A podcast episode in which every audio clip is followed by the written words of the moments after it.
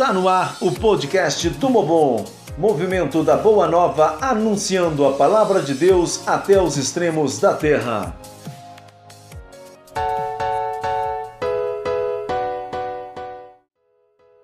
Seguimos firmes e confiantes nessa reflexão que estamos conduzindo a respeito da carta de Francisco, Todos Irmãos. Ainda no terceiro capítulo da encíclica, somos convidados a explorar o amor com mais profundidade e mais intimidade. Somos convidados a ir mais além. O que isso quer dizer? Ir mais além é pedir licença para entrar no coração do outro. Ir mais além é sair de si mesmo para encontrar nos outros um complemento do que é ser, do que é viver, do que é amar. Papa Francisco insiste nessa reflexão, pois ele acredita que onde há essa abertura sincera e gratuita, as relações entre eu e você, entre nós e o próximo, acontecem de maneira mais humana e mais social. O pontífice acrescenta ainda o poder de se construir vínculos, vincular-se a algo que não nos pertence, mas que pode nos completar. Se somos humanos de verdade, somos seres incompletos que só encontram sua completude no outro, no próximo. Por isso que essas reflexões só são verdadeiras se elas brotam do coração. Para conduzir a nossa reflexão, ouçamos a Boa Nova.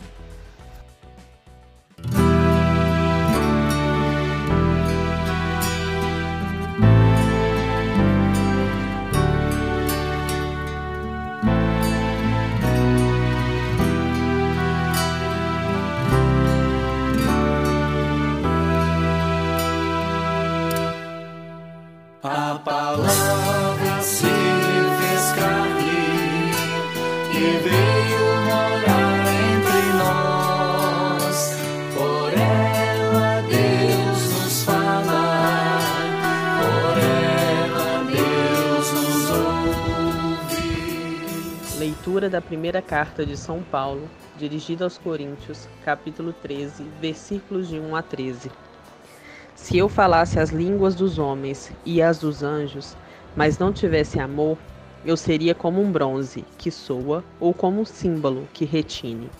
Se eu tivesse o dom da profecia, se conhecesse todos os mistérios e toda a ciência, se tivesse toda a fé a ponto de remover montanhas, mas não tivesse amor, eu nada seria. Se eu gastasse todos os meus bens no sustento dos pobres, e até entregasse meu amor para me gloriar, mas não tivesse amor, de nada me aproveitaria. O amor é magnânimo, é benfazejo, não é invejoso, não é presunçoso, nem arrogante, não faz nada de vergonhoso, não é interesseiro não se encoleriza, não leva em conta o mal sofrido. Não se alegra com a injustiça, mas se regozija com a verdade. Ele tudo sofre, tudo crê, tudo espera, tudo suporta. O amor jamais acabará. Se há profecias, desaparecerão. Se há línguas, cessarão. Se há ciência, desaparecerá. Com efeito, conhecemos parcialmente e profetizamos parcialmente. Mas quando vier o que é completo, desaparecerá o que é parcial.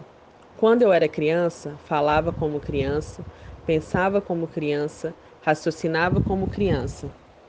Quando me tornei adulto, rejeitei o que era próprio de criança. Agora nós vemos como num espelho, confusamente, mas então veremos face a face. Agora conheço apenas parcialmente, mas então conhecerei completamente como sou conhecido. Atualmente permanecem esses três: a fé, a esperança, o amor, mas o maior deles é o amor. Palavras do Senhor.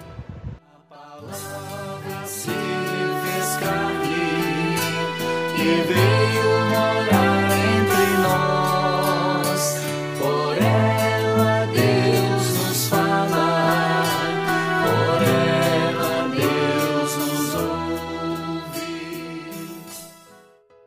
A comunidade de Corinto, essa na qual Paulo dirige suas palavras, é uma comunidade conflituosa, cheia de brigas, confusões e disputas de ideias, opiniões e até mesmo de poder. Estamos na segunda viagem missionária de Paulo.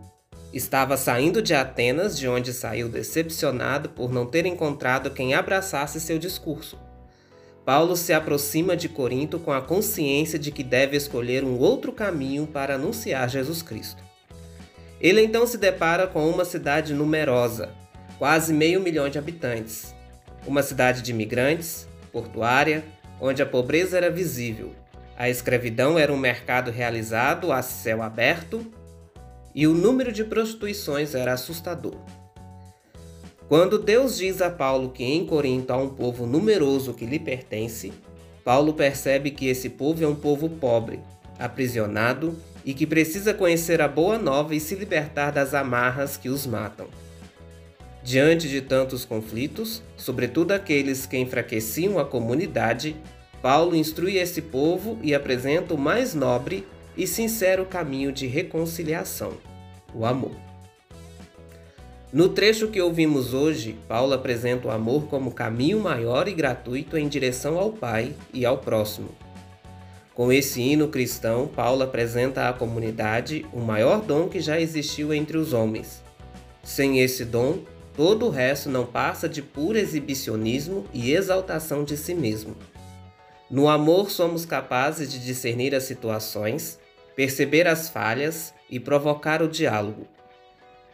Em nossas comunidades, somos capazes de dialogar sem julgamentos? Em nossas famílias, o amor é sempre o dom mais cultivado para superar as crises? Em nosso dia a dia, somos capazes de agir com amor diante de situações de injustiça e de brigas? E nossos vizinhos de outras religiões? Dialogamos com eles no respeito e na compreensão?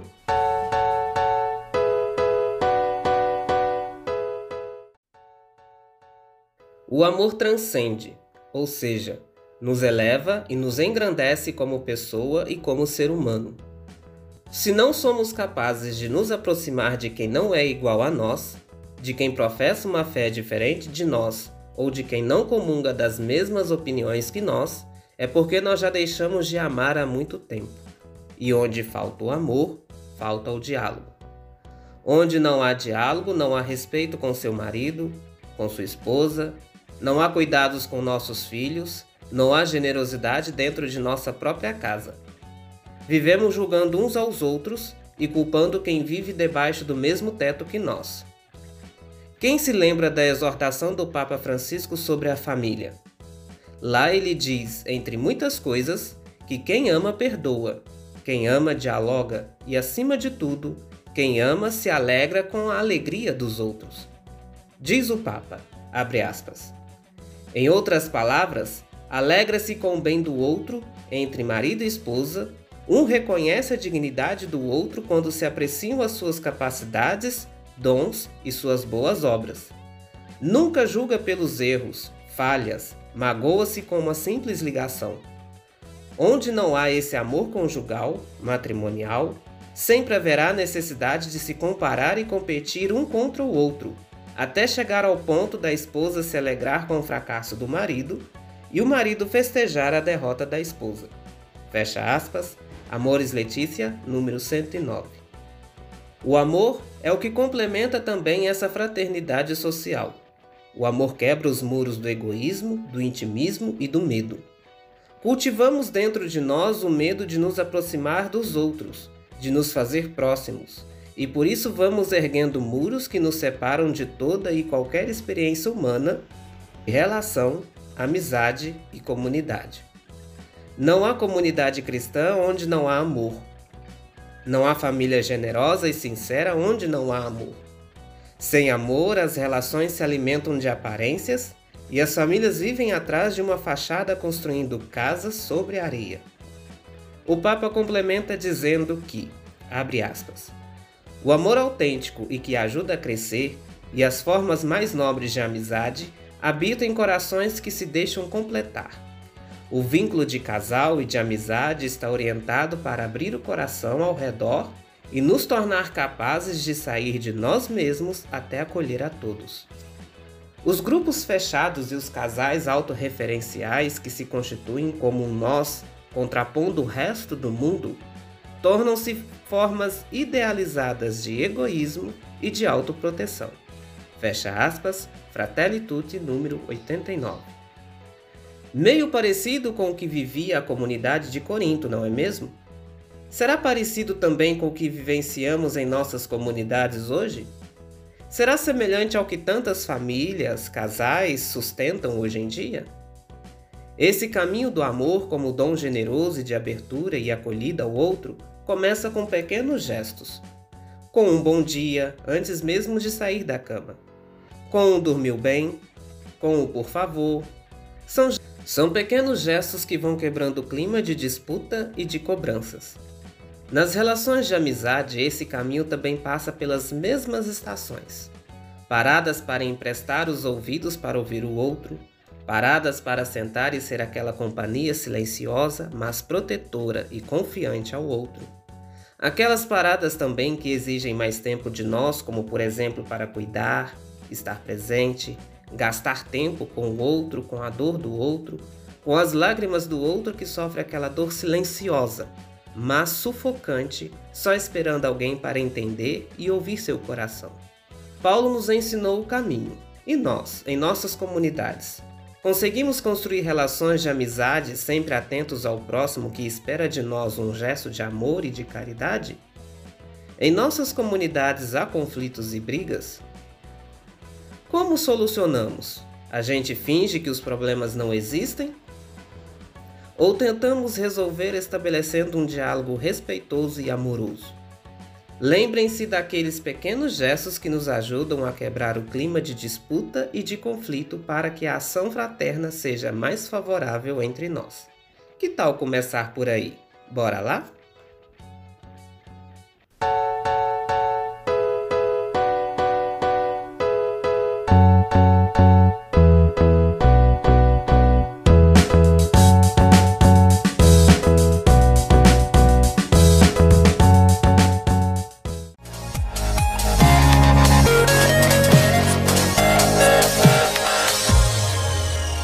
Podcast do Mobon, mais uma ferramenta a serviço do anúncio da Boa Nova, incentivando e conscientizando leigos e leigas em todas as pequenas comunidades eclesiais.